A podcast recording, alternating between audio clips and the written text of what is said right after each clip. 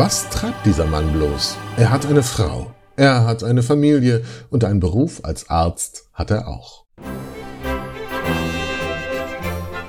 Und trotzdem fühlt sich Gulliver offenbar nicht ausgelastet und möchte in seiner Freizeit fremde Welten entdecken. Und bricht nun auf zu seiner zweiten Reise.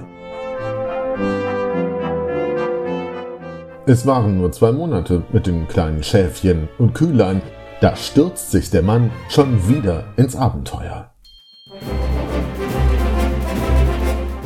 Auf dem Schiff eines Kapitäns aus Cornwall heuert er an.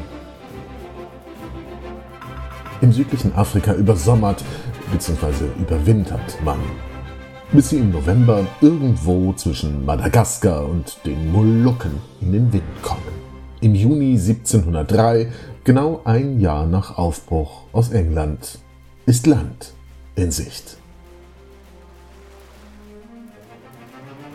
Sie ankern und planen einen Landgang auf der Suche nach Süßwasser. Natürlich, Gulliver macht sich allein auf den Weg ins Landesinnere. Ein schroffes, felsgeklüftetes Land, und als er an die Küste zurückkommt, kommt er gerade noch rechtzeitig, um zu sehen, wie sein Schiff mit Sandmannschaft von einem Giganten im Meer versenkt wird. Kurzum macht sich der tapfere Brite auf Wanderschaft und findet sich bald in einer Welt wieder, in der alles ein ganz klein wenig größer ist als zu Hause. Das Getreide steht 10 Meter hoch, die Hecken 15 und Bäume wachsen buchstäblich in den Himmel. Keine Frage, Gulliver erlebt das ganze Gegenteil seiner ersten Reise. In diesem Landstrich ist er der Zwerg. Er fällt, im wahrsten Sinne des Wortes, einem Landarbeiter in die Hände, der ihn kurzerhand mit nach Hause nimmt, als Spielzeug für seine Kleine sozusagen. Eine richtige Kommunikation zwischen dem sehr kleinen Gulliver und den kirchturmhohen Gastgebern kommt nicht zustande. Gullivers Stimmchen ist zu fein, zu leise, selbst wenn er ganz nah an das Ohr des Giganten geht. Und der Gigant tönt nicht nur in einer fremden Sprache, sondern auch so übermächtig zurück, dass bei Gulliver, dessen Hörorgan dafür irgendwie nicht ausgerichtet ist, gar nichts ankommt. Also müssen es allerlei Gesten, Verbeugungen, Umherspringen und so weiter ausrichten, den anderen von der eigenen Friedfertigkeit zu überzeugen. Sie bröseln ihm das Brot hin, schneiden ein kleines Stückchen Fleisch. Und Wein gibt es aus einem Schnapspinnchen, das er gerade mal ebenso mit Mühe anheben kann.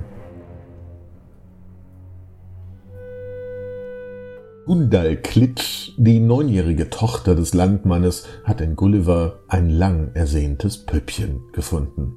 Voller Begeisterung näht sie Kleidung und baut ein Bettchen. Derweil ihr Vater die Anwesenheit des Winzlings für eigene Zwecke nutzen will. Auf dem Markt wird er ausgestellt, gegen Geld vorgeführt, bis der kleine Gulliver ganz furchtbar erschöpft ist und die Hauptstadt erreicht. Der Ruf von dem kleinen Mann hat sogar die Königin erreicht, und da der Landmann sich von dem kleinen ausgemergelten Kerlchen nicht mehr allzu viel verspricht, willigt er ein, Gulliver gegen ein Entgelt der Adeligen zu überlassen.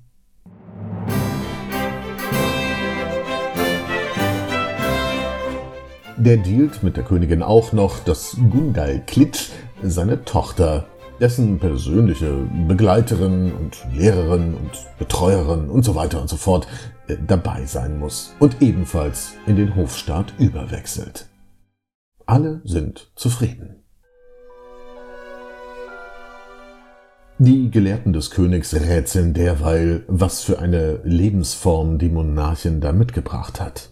Ist er eine äh, Frühgeburt, ein Embryo, eine neue Zwergengattung wie auch immer, der königliche Tischler jedenfalls darf für das kleine Wesen ein neues Gemach zimmern. Mit Schiebefenstern, Nebenzimmern und am Boden festgeschraubten Möbeln. Das vom königlichen Polsterer beigesteuerte Bettchen wird von Gundel Klitsch jeden Tag gelüftet. Dazu nimmt sie die Deckelplatte des Kästchens vorsichtig ab, nimmt das Deckchen behutsam heraus, schüttelt es und legt es bequem zurück. Nach und nach wird alles aus der Welt der Giganten auf Puppengröße geschrumpft. Gulliver bekommt Kissen und Tellerchen, Kleidung und sogar einen Kleiderschrank.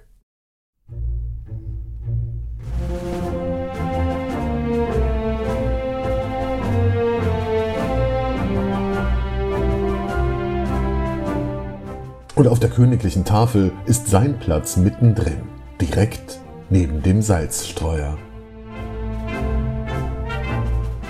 Er unterhält die Gäste sogar mit Geschichten aus seiner Heimat Britannien. Doch es schmerzt ihn, dass die Giganten sich irgendwie lustig machen.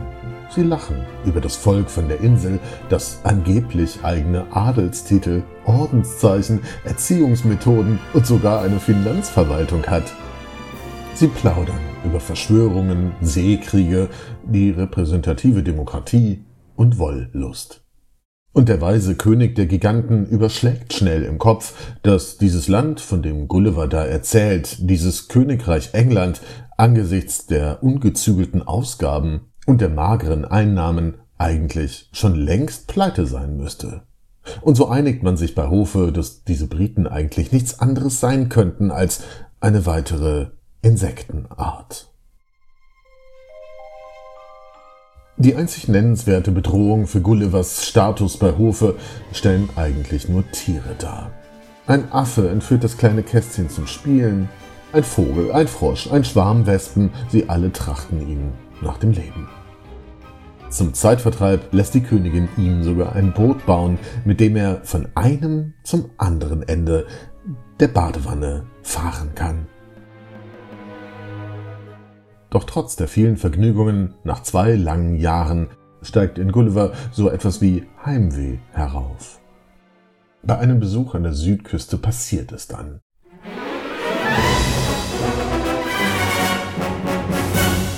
Ein Adler greift sich das Kästchen am Deckelring und trägt es weit aufs Meer hinaus.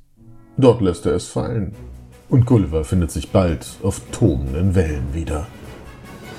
Dort rettet ihn Natürlich. Mal wieder ein britisches Schiff.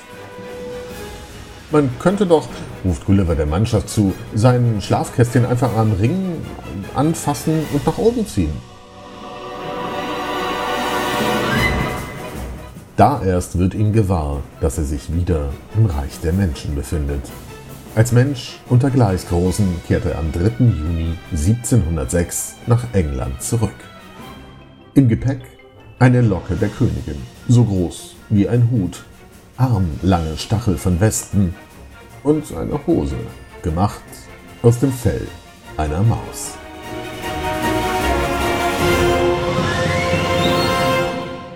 Doch wieder vergehen nicht mal zwei Monate und seine Heimat ist ihm zu klein geworden. Neue Abenteuer warten schon.